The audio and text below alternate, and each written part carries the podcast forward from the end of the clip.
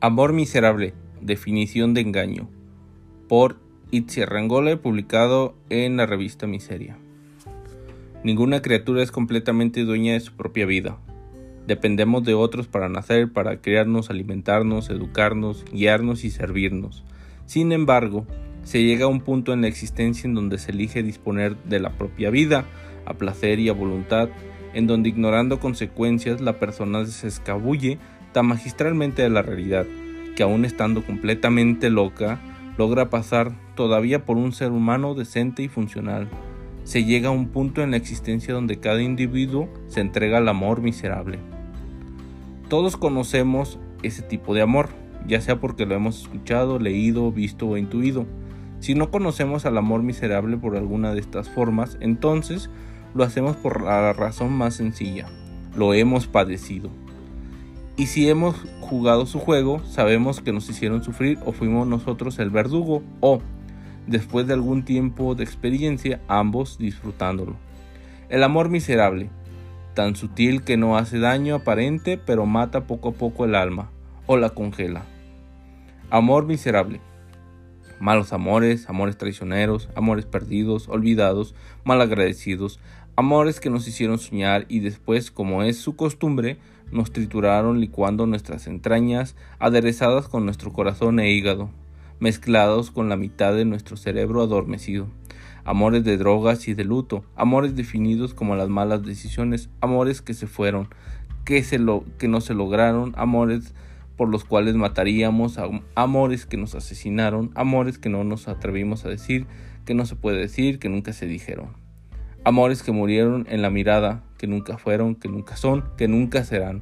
Amores que nos robaron el aliento, amores tormentosos, sedientos, sangrantes, amores del amor miserable. Pero, ¿por qué el humano padece, y los hay que son nacidos, este tipo de amor?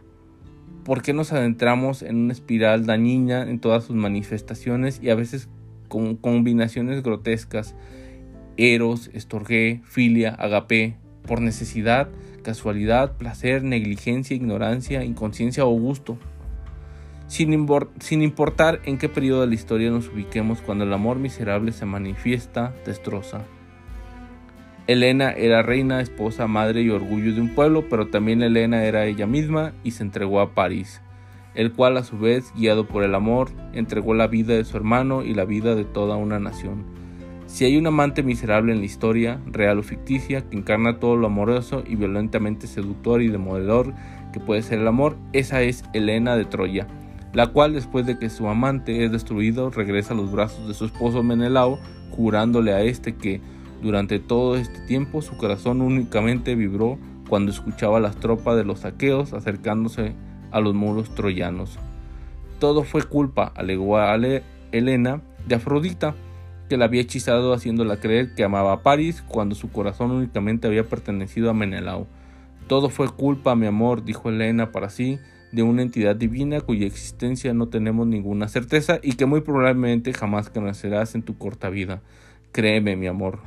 Y él, que ya había librado una guerra de más de nueve años por ella, la aceptó de nuevo en sus brazos.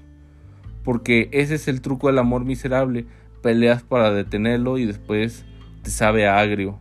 Pobre de Elena, la mujer más astuta del mundo, no debió de tener buenas noches de alcoba cuando regresó a la casa de Menelao, del que tan desesperada, ilusionada y decididamente había huido. El amor miserable también puede ser perverso.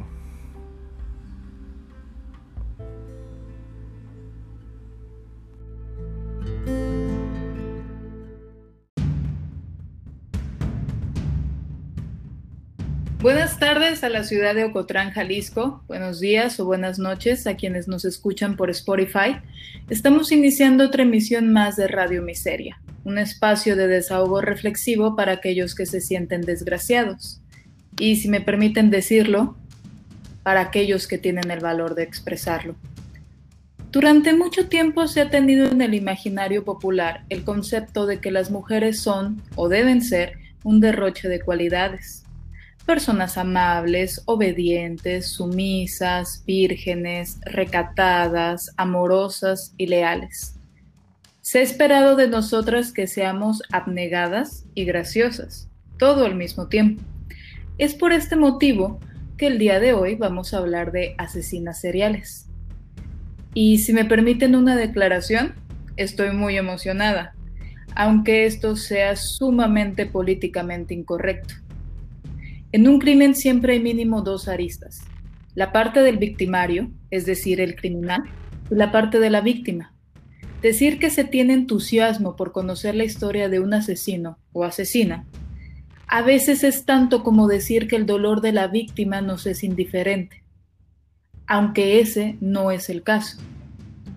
Las mujeres de las cuales vamos a hablar el día de hoy trajeron muerte y caos al mundo pero nuestra labor como egresados de filosofía, nótese que no dije filósofos, es tratar de colocarnos en la psique de todos los seres humanos, sin prejuicios morales, sino con curiosidad y una mente, y en este caso un estómago abierto, para tratar de destreñir, o, o más bien tratar de destripar, qué es aquello que provoca que un ser humano sea capaz de matar, y no solamente eso, sino que goce haciéndolo. Hoy vamos a hablar sobre cómo las mujeres también pueden incurrir en el sadismo, la violencia y la perversión. Mi nombre es Sitzia y estoy aquí hoy con mi compañera Heidi. Hola a todos, yo también estoy muy emocionada. Bienvenidos al programa, espero que lo disfruten. Y con mi compañero Julián. Julián, perdón, pero antes, tú que ya tienes un tiempo conociéndonos a Heidi y a mí, ¿en qué categoría crees que entremos las dos? ¿Somos como las protagonistas de Jane Austen, mujeres juiciosas, o como Lady Macbeth de Shakespeare, con un poder de persuasión tan grande que podemos orillarte a cometer un asesinato? Pues los que nos han estado escuchando, pues está fácil la conclusión a esto, ¿no? Eres todo lo contrario a la definición que acabas de darme. O sea, no eres la mujer que se pone el guante blanco para no ensuciarse con la moneda. Pues por ahí va la cosa, ¿no? Ustedes ya, ya dirán El arte de no decir lo que uno verdaderamente quiere decir. Pero bueno, ya para adentrarnos en el tema, vamos a hablar sobre qué es un asesino serial, cuáles son las estadísticas y el perfil de estos personajes, y vamos a interrogarnos sobre por qué estos temas nos seducen y nos interesan tanto. Así que, Heidi. Aquí estoy. Bueno, después de haberme clareado la garganta, empezamos. Eh, lo primero que tenemos que decir, obviamente, hay que empezar por la definición, por lo menos un acercamiento sobre qué es un asesino serial, ¿no?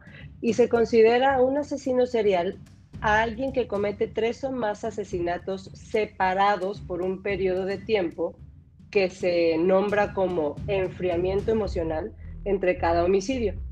Este enfriamiento emocional puede ir desde un día hasta semanas, meses o incluso, años, ¿no? Pero sí tiene que haber este enfriamiento emocional y eso es muy importante porque a diferencia, por ejemplo, de los asesinos en masa, eh, los asesinos en masa cometen múltiples asesinatos, pero lo hacen de un solo jalón, ¿no? En un mismo momento, sin tener este enfriamiento emocional que presuntamente podría o debería eh, ayudar a que quien cometió un crimen tome conciencia, arrepentimiento y demás para no volverlo a cometer o en su defecto para entregarse o para sentirse ruina el resto de su vida, ¿no? En el caso de los asesinos seriales, este enfriamiento emocional no solamente no tiene esa conclusión, sino que a veces ayuda a alimentar más la necesidad de seguir eh, matando, ¿no? Y buscando y preparándome para este programa me encontré con datos muy interesantes sobre asesinos seriales, ¿no? Eh, para empezar, bueno, mundialmente se estima que el homicidio es la sexta causa de mortalidad ¿no? a nivel mundial. El país que tiene más asesinos seriales es Estados Unidos. La cifra oscila aproximadamente entre 150 y 350 asesinos seriales en ese país. México se encuentra en el top 10, en el número 6 de países con más asesinos seriales. El décimo lo tiene Japón y bueno, dentro de, esta lista hay otros países como Alemania, Inglaterra, Rusia, Sudáfrica, Francia, etcétera, etcétera, etcétera, ¿no? Em, el 89%, en el caso de Estados Unidos, esta cifra la, encontré en Estados Unidos y fue, y, no pude encontrar de otros países a pesar de que estuve buscando, pero bueno, es nuestro vecino del norte, algo nos puede ilustrar, ¿no? Respecto a, respecto a la situación. El 89% de los asesinos seriales son hombres, el 11% son mujeres, el 90% de los asesinos seriales, sin importar si son hombres o mujeres, son de raza blanca y se estima que en un periodo de entre 4 y 8 años matan a entre 8 y 14 personas. Esa es más o menos la cuestión del comportamiento de, de los asesinos seriales en, en esta zona. Ahora, lo que sigue es lo más interesante. ¿Cuál es la diferencia entre los asesinos seriales hombres y los asesinos seriales y las asesinas seriales? ¿no? Eh, de entrada, el móvil el 50% de los asesinos seriales de género masculino eh, tienen un móvil sexual, lo cual incluye que la tortura y la mutilación como parte del asesinato, ¿no? Por ejemplo. En cambio, en el caso de las mujeres, los asesinatos o los homicidios tienen un tinte mucho más personal. Las mujeres asesinan a personas que conocen y que están cerca de ellos. Los hombres no. Los hombres eligen a sus víctimas en general eh, dentro de un espectro de desconocimiento es de poder, mientras que las mujeres asesinan desde la perspectiva de estudio de Sosa Velázquez, por si alguien lo quiere buscar por ahí, asesinan eh, por, eh, por la ganancia que van a obtener de esa, de esa consecuencia de esa situación y se puede entender como ganancia desde librarse de un mal matrimonio mayoría de las veces asesinan a sus esposos, eh, librarse de una vida tortuosa, eh, etcétera, etcétera, ¿no? Y por último, nomás para dejar la moneda al aire, porque eh, para hacerle la palabra a mi compañero, pues el método más utilizado por las, por las mujeres asesinas es el envenenamiento y aprovechan su poder muchas veces en, en hospitales o en centros de cuidado para realizar sus crímenes solo cuando, cuando las mujeres cometen eh, homicidios sexuales, lo hacen siempre, y eso es algo interesante también, eh, en complicidad con un hombre. Nunca, o aparentemente en este estudio, no solas, no es el móvil, el sexo principalmente. ¿no? Esas son algunas de las cifras que les puedo hacer para ir calentando este tema, Julián. Claro, y a ver, esas cifras y todo el tema, cuando se planteó, pues a mí me, pues me ocurrieron una serie de preguntas, ¿no? O sea, la primera es, pues, ¿por qué nos gusta hablar de asesinas seriales? Sino no solamente a nosotras tres aquí, ¿no? Sino que hasta en un tema para romper el hielo a veces es, oiga, ¿te acuerdas de la viuda negra o la mata viejita, ¿no? Entonces parece que hay un, hay un cierto eh, ánimo, un cierto contagio o morbo con el tema, ¿no? Entonces, este, y esto mismo me lleva a otra pregunta, ¿no? Que, ¿Qué es lo que ocurre que un asesino serial se convierta en un personaje social y que de repente haya series, películas, libros, biografías que traten de, esclarecer qué es lo que pasó? Entonces nos ponemos ahí interesantes y decimos, hay que investigar el caso, hay una motivación psicológica y nos adentramos en, en el personaje y construimos todo una idea de esto. De, entrada me puede parecer una respuesta viable lo que decía Guy Debord, que decía que pues, actualmente, eh, bueno, el siglo XX se constituía como un siglo de la sociedad del espectáculo, en donde pues mediatizamos la mayor parte de las cosas y todo era una puesta en escena.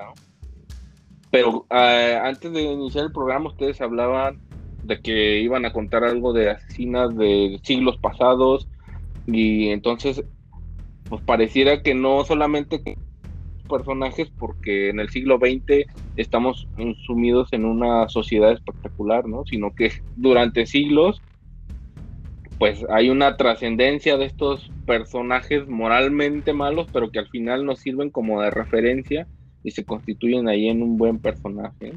Entonces, eso me lleva a otra pregunta, que quizás la podamos ir respondiendo. Así es. Eh, bueno, eh, tenemos que irnos a un corte. Yo creo que por, por el momento ya estamos abriendo el horizonte de lo que vamos a más adelante. En el segundo bloque platicaremos, empezaremos a hablar de las asesinas seriales, algunas de las más fascinantes de la historia. Volvemos.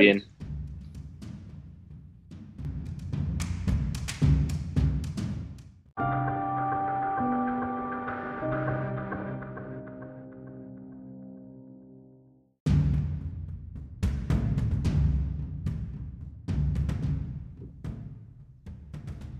Estamos de regreso aquí en Radio Miseria.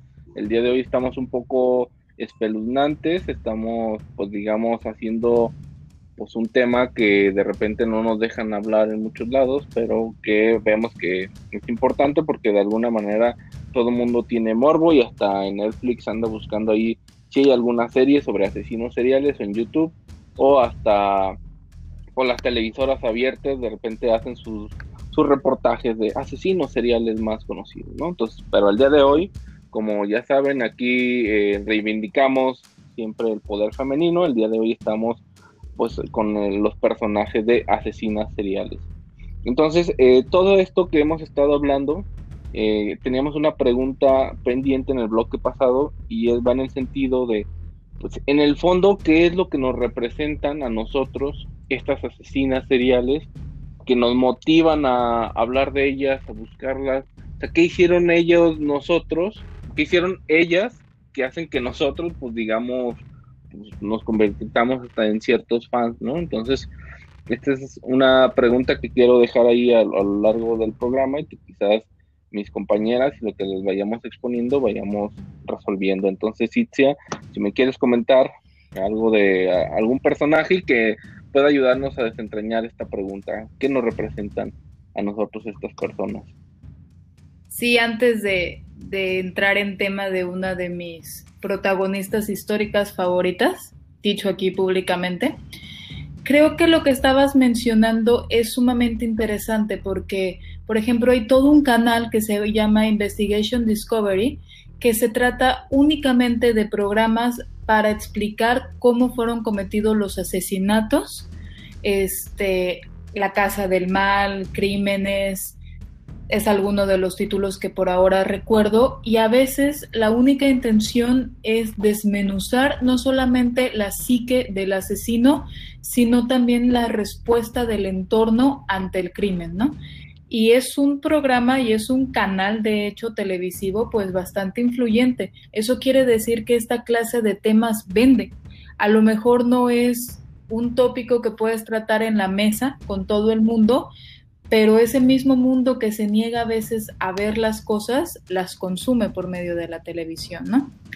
Y pues adentrándonos, yo voy a hablarles de Erzsébet Baltori de Exit.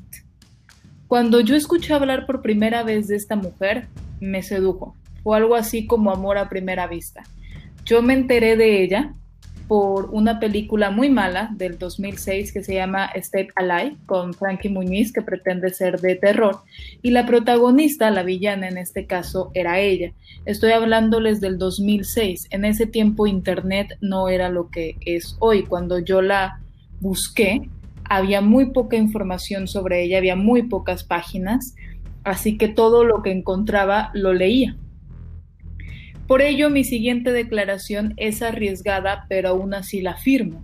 La condesa sangrienta, Erzsébet Báthory, es la contraparte femenina de Blan Tepes, conocido como el empalador. No olvidemos que Blan Tepes fue la inspiración original de Bram Stoker, el escritor, para escribir Drácula, la crueldad de Blan Tepes es resultado de una guerra constante. Él tenía que proteger su territorio de la invasión de los otomanos. Para esto acostumbraba empalar a los soldados enemigos. Y empalar significa traspasar con un palo el cuerpo de una persona desde la boca hasta las cavidades inferiores, por denominarlas de alguna manera, y después de hacer esto, Plantepes acostumbraba beber la sangre de las víctimas durante la cena. Incluso hay quien dice que, que mojaba el pan. Pero, bueno, costumbres, ¿no? Erzsébet torturaba a sus víctimas, todas, doncellas jóvenes y bellas, de mil maneras diferentes. Una de sus favoritas era lo que hoy se conoce como la Dama de Hierro. La condesa ponía a sus víctimas dentro de una armadura que contenía picos de hierro.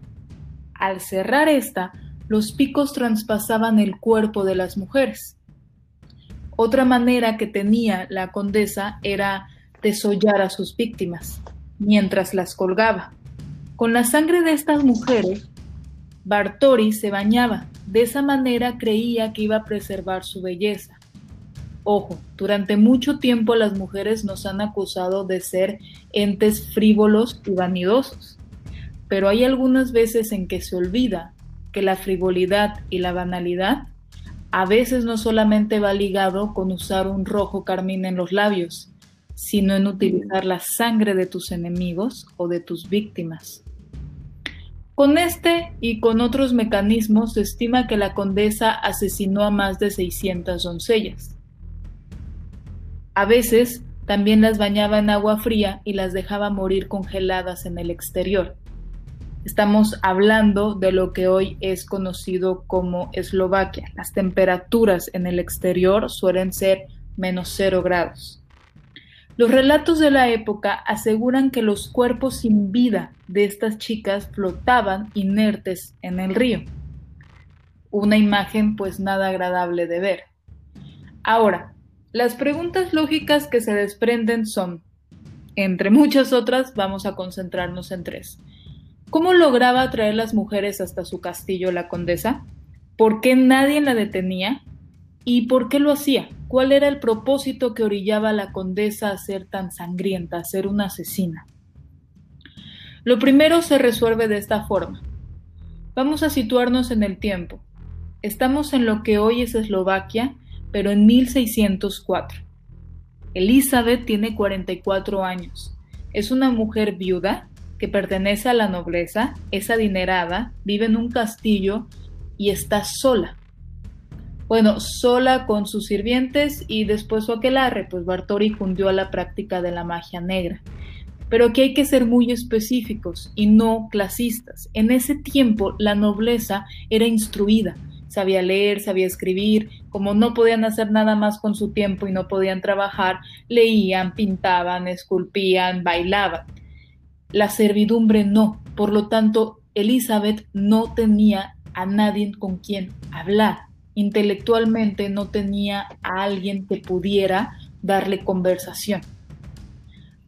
Atrae a las jóvenes, primero a las de noble cuna, después a las del pueblo, con la promesa de educarlas y presentarlas en sociedad a las primeras y a las segundas con ofrecerles un trabajo remunerado por lo cual las familias de estas jóvenes accedían a ceder su tutela, sin saber que estaban mandando a sus hijas cual corderos para ser desolladas, en este caso, no por un lobo, sino por una loba igual de feroz. Esto nos lleva a la siguiente pregunta. Si están entrando cientos, literal, cientos de mujeres al castillo y están saliendo sus cadáveres frotando en el río, ¿por qué nadie detenía a la condesa si era obvio lo que estaba haciendo? Bueno, no sé si esto les parezca conocido, quizás no, porque el mundo ha cambiado en estos 400 años que han transcurrido desde la muerte de la condesa, pero al ser ella un personaje influyente en la política y por su linaje noble, nadie se atrevía a tocarla. No es como que hoy en día las influencias te pueden librar del castigo por tus actos perversos, ¿verdad? No. Cuando. No. De hecho, era más drástico que esto. Por ley, la condesa no podía ser procesada como una criminal porque era noble y los nobles no pueden ser criminales. Recordemos que en esta época ser noble era ser de sangre azul, era haber sido elegido por Dios para tener un estatus social más alto que todos los demás. Al menos eso era lo que se pensaba. La Revolución Francesa va a demostrar que la sangre de los nobles no es azul, sino roja, pero no nos metamos en ese tema todavía. De hecho, lo que logró darle un castigo a la condesa sangrienta fue más una cuestión de avaricia que de justicia. El rey Matías II de, Hungría se quedó con sus propiedades, su castillo, porque los ambicionaba y entonces acusó a la condesa de brujería y en esa época la iglesia pesaba mucho. La condesa no fue sentenciada por sus asesinatos, sino que fue sentenciada por haberse declarado una enemiga de la iglesia al tener un aquelarre y al practicar magia negra. ¿Cómo se le castiga?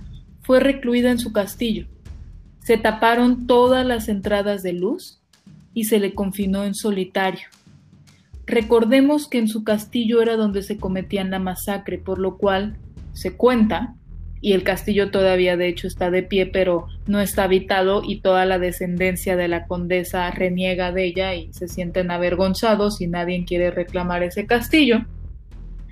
¿Quién sabe por qué, verdad? no anda embrujada ahí. si fuera yo diría, ah, sí, mi, mi tía Elizabeth era una mujer complicada ella. Tenía sus manías. claro. Hay en todas las familias hay una, ¿eh? Era la oveja negra, pobrecita, es que no tenía nada más que hacer. Estudió filosofía, chica, ¿no? Pues de hecho tenía afición a la filosofía la condesa, déjame decirte. Pero el problema es que también tenía ataques de ira y de violencia extrema. Pero bueno, ella es confinada en este cuarto, muere sola, de hecho nada más se le pasa comida por lo bajo y como les decía, en este castillo se cometieron las masacres. Cuentan que todas las paredes, porque en un principio ella cometía sus asesinatos en el sótano, conforme fue agarrando confianza y práctica, las asesinaba en todos lados, donde pudiera, donde encontrara a las mujeres y por eso las paredes de todo el castillo pues tenían por decirlo menos, sangre, ¿no? Para aquí no ser tan, tan abierta y tan explícita sobre lo que se encontraba en esas paredes, entiéndase sesos, materia fecal y otras muchas cosas. Así que ella vive recluida en su castillo hasta, hasta que muere. Ahora, ¿por qué lo hacía? Bueno, yo creo que aquí tendremos que preguntarle a Erzsébet Bartori, pero, pero la mujer ya, ya falleció hace 400 años, ¿no? Y además no, no tendría yo mucha confianza de acercarme a ella a, dialogar. Pero ella se casa a los 15 años con un hombre que es violento, su suegra este, la trata mal. De hecho, cuando ella queda viuda, lo primero que hace es correr a, a su suegra del castillo Vamos, tiene una vida complicada y esto no es una justificación, sino que puede ser una explicación de cómo el aislamiento, la soledad y una personalidad ya conflictiva puede desencadenar pues un episodio de, de, locura tan grande como es el de convertirte en una asesina. Pero vámonos y en el siguiente bloque le seguimos platicando de más mujeres con historia.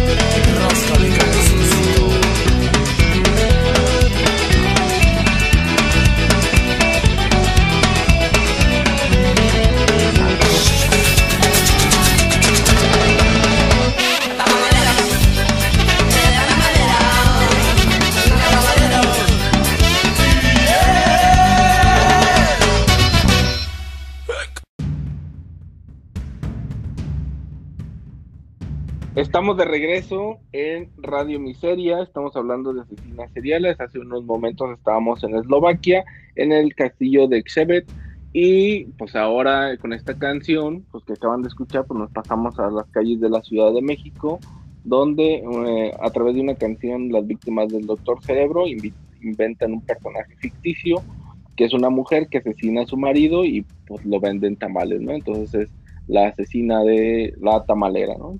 Que era una canción y creo que sí hay un personaje de la vida real que cometió ahí estos, estos asesinatos. Pero bueno, ahora nos vamos hacia Italia con Heidi, que nos va a hablar de eh, Leonor, Leonarda Cianchuli, perdón. Y bueno, Heidi, háblanos un poco de ella.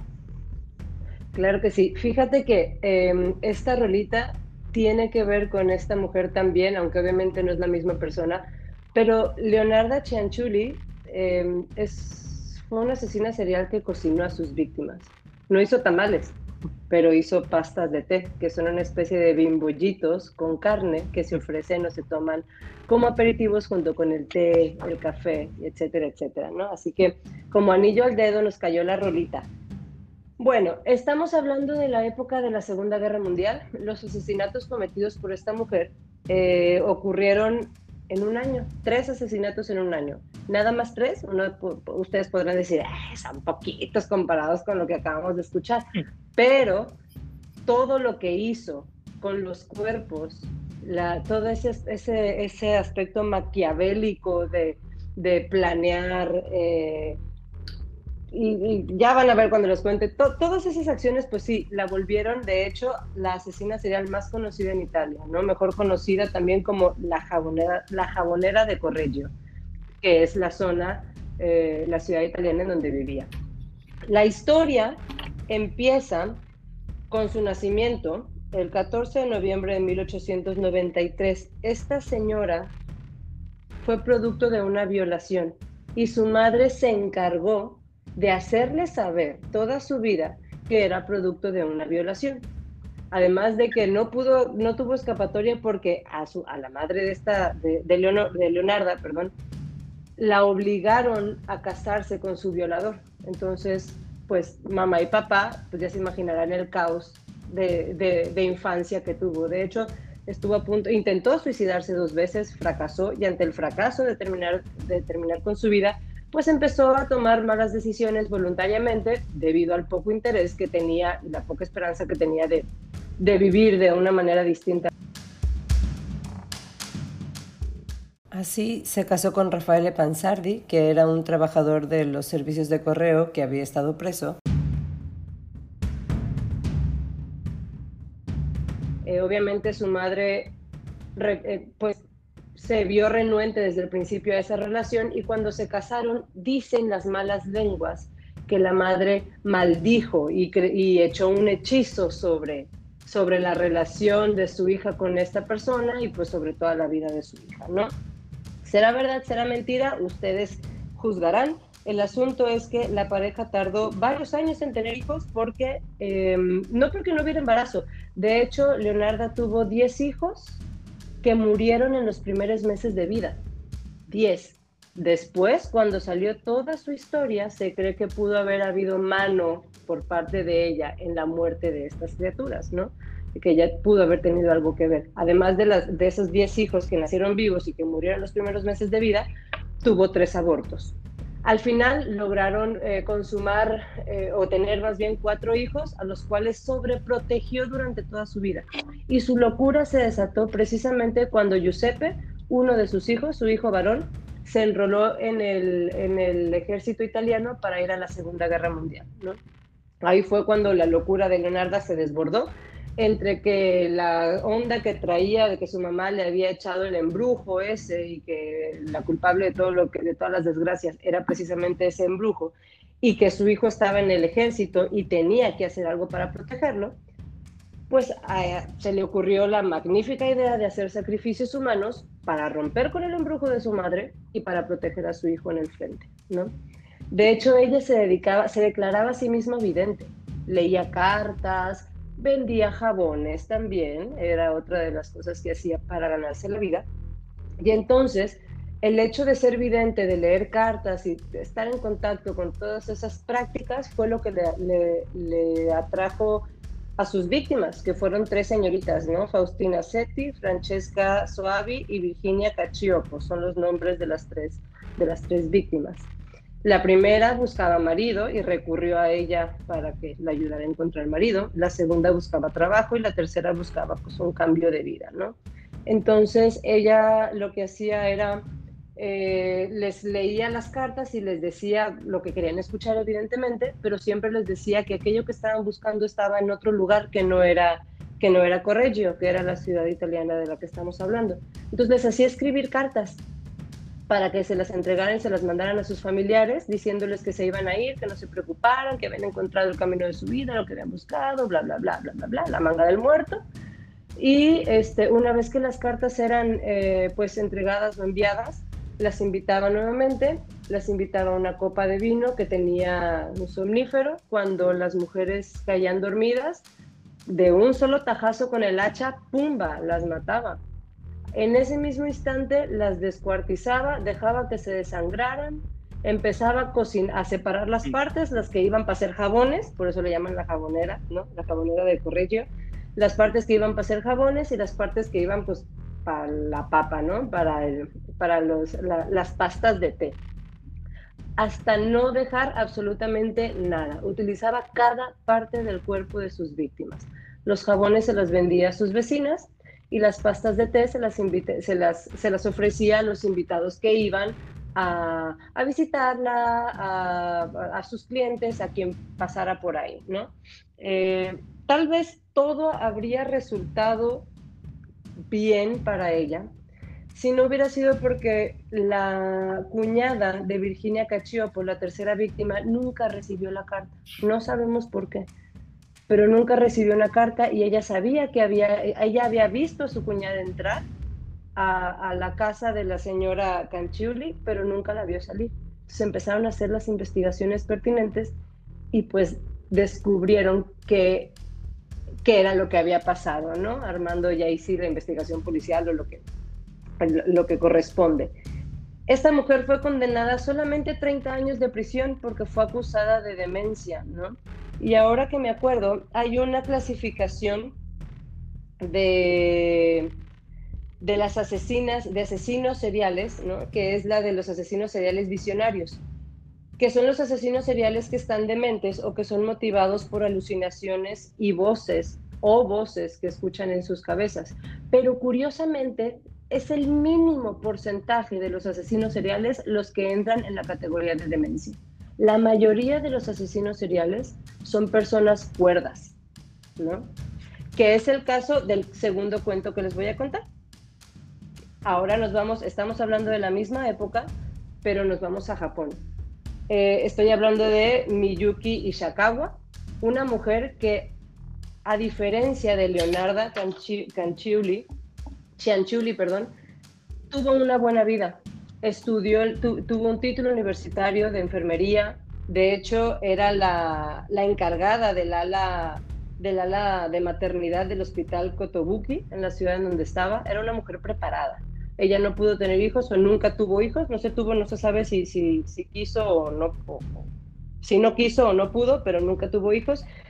Y lo que a ella la motivó a hacer los asesinatos que hizo fue ver que había tantos niños naciendo de familias pobres y que no iban a tener una oportunidad de vida, que al, buscar asociaciones sociales, servicios sociales, organizaciones que le ayudaran a, a, darle pues recursos a estas familias y ver que no recibía ninguna respuesta, optó por asesinar a los niños, ¿no? Se dice que cometió 103, por lo menos 103 infanticidios, de, estamos hablando de niños recién nacidos, dentro del hospital y con ayuda de otros ciudadanos de la ciudad donde estaba. Eh, ¿Cómo los mataba? Los asesinaba dejándolos morir de hambre o sin alimentarlos y que el llanto, la irritabilidad del niño, de los niños y, el, y el llanto terminara por asfixiarlos. Lo impresionante del caso de esta mujer es que logró coludir a doctores, trabajadores sociales, eh, ciudadanos, a los mismos padres que asumían o que, que, aceptaban abiertamente que no querían a los niños y estaban dispuestos a pagar 4 mil yenes para que ella se deshiciera de los niños, ¿no?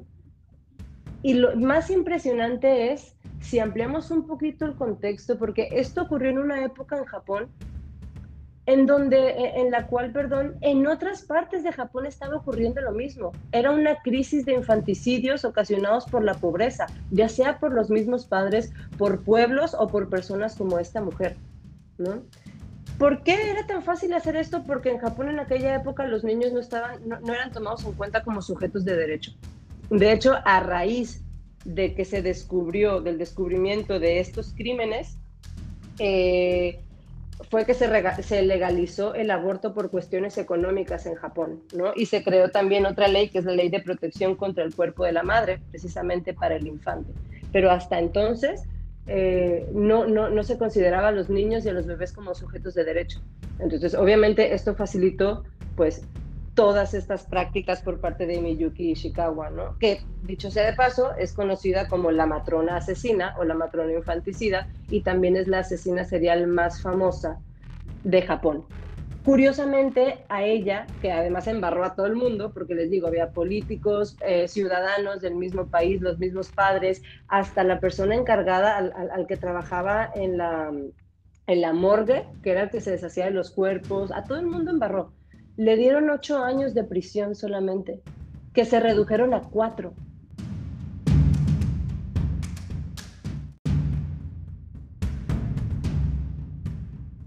Entonces, y la justificación es precisamente eh, que los niños no son sujetos de derecho en Japón, ¿no? ese era el colchón. Bueno, terminaron mis cuentos. Julián, ¿quieres decir algo? corte. Ahorita regresamos y seguimos contando pues unos últimos y ya pasamos a nuestra famosa ronda de conclusiones.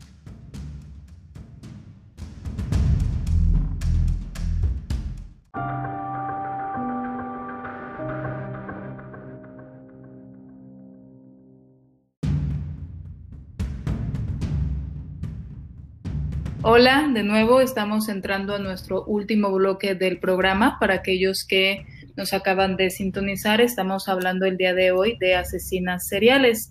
Ya estuvimos en Eslovaquia en 1600 y acabamos de regresar de Italia y de Japón durante la Primera Guerra Mundial. Pero ahora, para no quedarnos atrás, nos vamos a un contexto más actual, aquí, en México, con un personaje que causó al mismo tiempo críticas, curiosidad y sobre todo persecución. Julián. Vamos a hablar de Juana Barraza, la Viejita, que recuerdo bien este personaje, yo también le tuve miedo y coraje porque mi abuela vivía sola y pues, mi abuela fue la principal temerosa, ¿no? Cuando estábamos en, en su sala viendo la televisión por ahí del 2006 y que salió que habían detenido a la Mataviejita, me dijo, pues, algún día puede llegar alguien y tocarme también, ¿no? Y dije, órale, sí, cierto, podría ocurrir eso y es algo también de lo que hemos hablado, que está de no creerse que una mujer pueda ser asesina y que además pueda asesinar a las viejitas, ¿no? A las personas ancianas. Entonces lo que ocurrió fue que a esta mujer se le condenó a 759 años de prisión por 11 cargos, es decir, 11 asesinatos, y eh, pues, el modus operandi era ayudaba, tocaba, eh, amordazaba a las víctimas y las asfixiaba. Lo curioso de la mata viejitas es que era luchadora profesional, ¿no? Estaban a su cargo alrededor de 75 luchadores, entre ellos La Parca y Latin Lover, entonces pues, era una mujer que pues, eh, era también mediática, ¿no? Exacto. Entonces, eh, como era mediática, pues las televisoras se fueron ahí a, a entrevistarla a la cárcel, a darle seguimiento, entonces recuerdo que seguido salía, ¿qué está haciendo la Mata Viejitas, no? Entonces ya salió que la Mata Viejitas tuvo un novio y ya se casó. Ah, y al año se divorció y ahora anda con otro novio y luego tiene un puesto de tacos en la cárcel y van y la entrevistan. Y lo curioso de una de las entrevistas, cuando que, se me hace es que ella empieza a decir que habla con Dios y le dice a Dios, oye, ¿por qué me pasó esto, no? ¿Qué daño hice yo? que haya yo causado estos daños. De repente eh, pareciera que estos asesinos son una especie de monstruos, pero luego los ves en estas partes reflexivas y diciéndole, Dios, pues ya sé que me vas a recibir y me vas a abrir la puerta porque soy inocente, ¿no? Entonces, como curioso todo este, este personaje, que pues también la televisión nos ayudó a, a construirlo, y luego en estas entrevistas también dice, ¿y usted qué sentía cuando mataba una anciana? Y luego dice que lo hacía porque su madre cuando ella era pequeña, tenía 12 años, la ofreció a un hombre alcohólico y entonces él abusó de ella, ¿no? Entonces, matar a una viejita para ella era asesinar a su madre, ¿no? Asesinarla justo en ese momento en que ocurrió la cosa, entonces podríamos decir que pues lo que en ella no había ninguna motivación económica, sino más bien una motivación psicológica de venganza, entonces pues de alguna manera puede ser entendido esta idea, ¿no? Entonces por ahí busquen bastante hay en YouTube infinidad de entrevistas que le hacen y está interesante ahí el, personaje, ¿no? Recomendado. El día de hoy hemos visto la historia de una condesa, una repostera, una enfermera, una luchadora profesional de lugares tan disímiles como Eslovaquia, Italia, Japón, México. Y sin embargo, todos estos personajes tienen en común algo, que son asesinas y asesinas seriales, ¿no? No fue una sus víctimas, sino que fueron varias. ¿Qué es lo que puede provocar o qué es lo que provoca que una mujer llegue hasta esos extremos de violencia y de maldad, si se me permite? Hemos visto que aquí se mata por poder, se mata por locura, se mata también por una cuestión de misión, de creer que con lo que se está haciendo el mundo va a ser un lugar mejor y que se está haciendo de hecho un favor a la humanidad, ¿no? A veces los mismos motivos que son justificados por los asesinos seriales para cometer sus crímenes o que son usados más bien por los asesinos seriales. Ahora, ¿Qué es aquello que en la psique de la persona puede perturbarle tanto para creer que el homicidio es la respuesta correcta? Hemos visto aquí que en todos los personajes se repiten las mismas variantes. Primero, traumas, traumas de la infancia y traumas de la juventud. Aquí no es que Santa Claus no te haya traído lo que le pediste, sino que tu mamá te vendiera, que tus padres se olvidaran de ti, que te hayan abandonado en la peor de las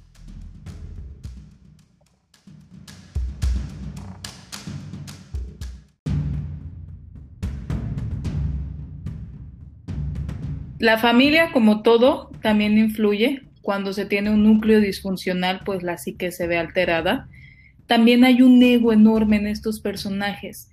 Creen o por una parte merecer algo que no tienen y que deben entonces cometer sus crímenes para conseguirlo, o creen tener derecho a hacer lo que hacen, como en el ejemplo de la condesa, que cree que tiene derecho a ser bella eternamente y por eso puede bañarse en la sangre de sus víctimas, o de la enfermera japonesa, que cree que tiene el derecho de hacer del mundo un lugar mejor al no traer tantas personas en él. También tienen una influencia en los demás, tienen un gran poder de persuasión, lo vemos más en el caso de esta mujer, insisto, de Japón, que es capaz, como nos comentaba nuestra compañera Heidi, de persuadir a funcionarios, a médicos, a las propias familias acerca de que cometer asesinato es la mejor opción. Y sobre todo hay algo que desata su locura. No nos podemos adentrar aquí porque ninguno de los tres presentes tiene ninguna especialidad en psicología ni en psiquiatría y no vamos a hablar por hablar sobre qué es la locura y qué provoca la demencia y cómo diagnosticarla.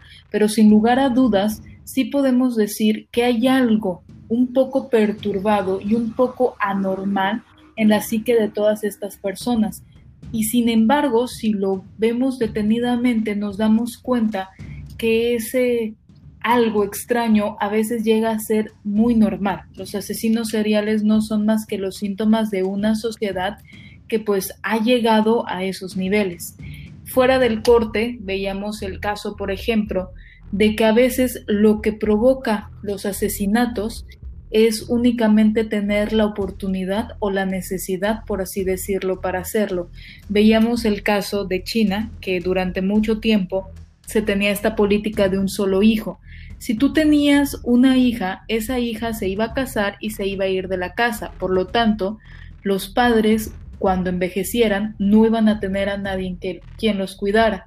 En cambio, si tenían un varón, ese varón se iba a casar y su nuera entonces iba a cuidar de los suegros, por lo cual muchas familias en China asesinaban a las niñas apenas nacían. Insistían e insistían en estos homicidios hasta que nacía el tan ansiado varón. ¿Eran estas familias todos unos homicidas? ¿Eran toda la gente que cometió ese tipo de actos personas con psiques dañadas? ¿O únicamente vieron la oportunidad y en una demencia por una situación económica y política inestable comenzaron a creer que hacían lo mejor, que era no dejar que estas niñas nacieran para así conseguir el varón que iba a solucionar sus problemas. Que era lo mismo que platicábamos también en el corte, ¿no? De las enfermeras de, los nazis que asesinaban a los niños que nacían en los campos de concentración porque pues no había futuro prácticamente para ellos, ¿no? Entonces mejor los asfixiaban.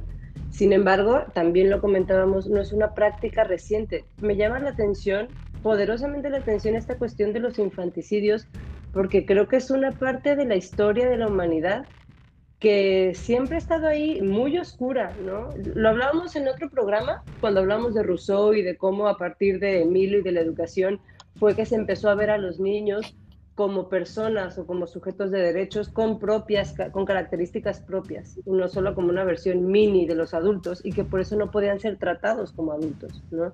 Me remonto, por ejemplo, a, la Inglaterra del siglo XVII, siglo XVIII, cuando la crisis de hambruna era tal que, que pues muchos, muchos padres, muchos papás, súmale a lo poco control de natalidad y, todo eso, ¿no? Pero muchas familias asesinaban a los niños porque era una carga más, una boca más que alimentar, a tal grado que tuvieron que crear una ley que, que, dijera que los infantes de, menores de 5 años no podían compartir el lecho con sus padres, no podían dormir en la cama con sus padres, porque aparecían un montón de niños muertos por causas misteriosas, asfixia durante la noche, que los habían aplastado por error, muerte este, misteriosa, pero todos durante la noche, durante la hora de dormir y coincidía el mismo escenario, ¿no?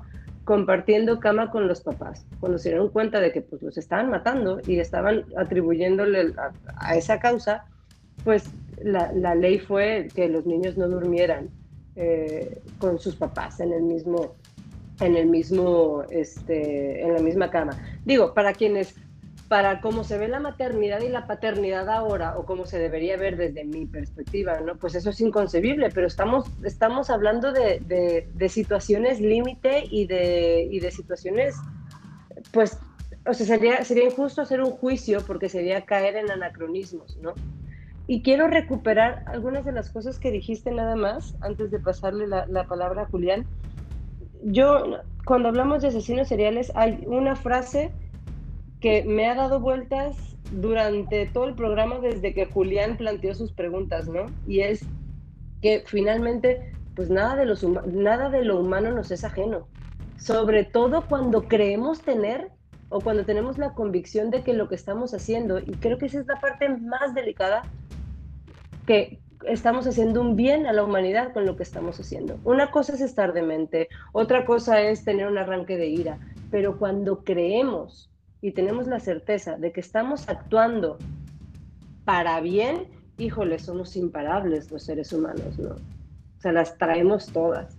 Y yo creo que si buscamos en la historia podemos encontrar, hasta el mismo Hitler, si quieres verlo así, ¿no? En su idea retorcida de bien, podemos encontrar muchas acciones que caen en las peores clasificaciones, eh, amparándose en esta idea de bien que nosotros mismos podemos que nosotros mismos pues esgrimimos como código moral, ¿no? Ahora sí, Julián. Y por eso mismo vale la pena pues siempre preguntarnos, cuestionarnos sobre nuestros actos, que es como esta preocupación socrática de hay que interrogarse a sí mismo para encontrar si lo que realmente estoy haciendo es, está bien, si hay un acto de justicia en lo que realizo y al final pues si algo nos enseñó la filosofía es como a este eh, interrogatorio, a esta autoexploración, pues que de alguna manera todos lo hacemos sin, sin decir que tenemos algún estudio de filosofía, ¿no? Entonces, eh, pues muchas gracias a todos los, los, que nos escucharon. Les recordamos nuestras redes sociales. Radio Miseria está disponible en Instagram y está disponible en Facebook. Bueno, ya sabemos que las asesinas existen y que son seres macabros y perversos. No matan solo por amor o por avaricia, esas son únicamente las viudas negras, sino que matan también por placer, por misión, por erotismo, por locura y por algo que se cree erróneamente a veces intrínsecamente masculino. Las mujeres también matan por poder. Y como diría Ted Bundy, y nos vamos con esta frase, los asesinos seriales somos sus hijos, somos sus esposos, estamos en todas partes. La maldad a veces también tiene rostro de mujer. Muchísimas gracias por escucharnos. Que duerman muy bien. Esperamos que los que estén casados lleguen a sus casas y les den un dulce beso a sus esposas. y a sus hijos.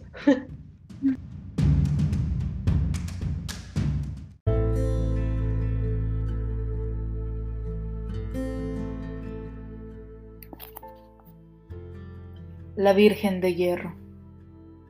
Había en Nuremberg un famoso autómata llamado la Virgen de Hierro. La condesa Bathory adquirió una réplica para la sala de torturas de su castillo de Szegecte. Esta dama metálica era del tamaño y del color de la criatura humana, desnuda, maquillada, enjollada, con rubios cabellos que llegaban al suelo. Un mecanismo permitía que sus labios se abrieran en una sonrisa, que los ojos se movieran. La condesa, sentada en su trono, contempla. Para que la Virgen entre en acción, es preciso tocar algunas piedras preciosas de su collar. Responde inmediatamente con horribles sonidos mecánicos y muy lentamente alza los blancos brazos para que se cierren en perfecto abrazo sobre lo que esté cerca de ella. En este caso, una muchacha. La autómata la abraza y ya nadie podrá desanudar el cuerpo vivo del cuerpo de hierro, ambos iguales en belleza. De pronto, los senos maquillados de la dama de hierro se abren y aparecen cinco puñales que atraviesan a su viviente compañera de largos cabellos sueltos como los suyos. Ya consumado el sacrificio, se toca otra piedra del collar.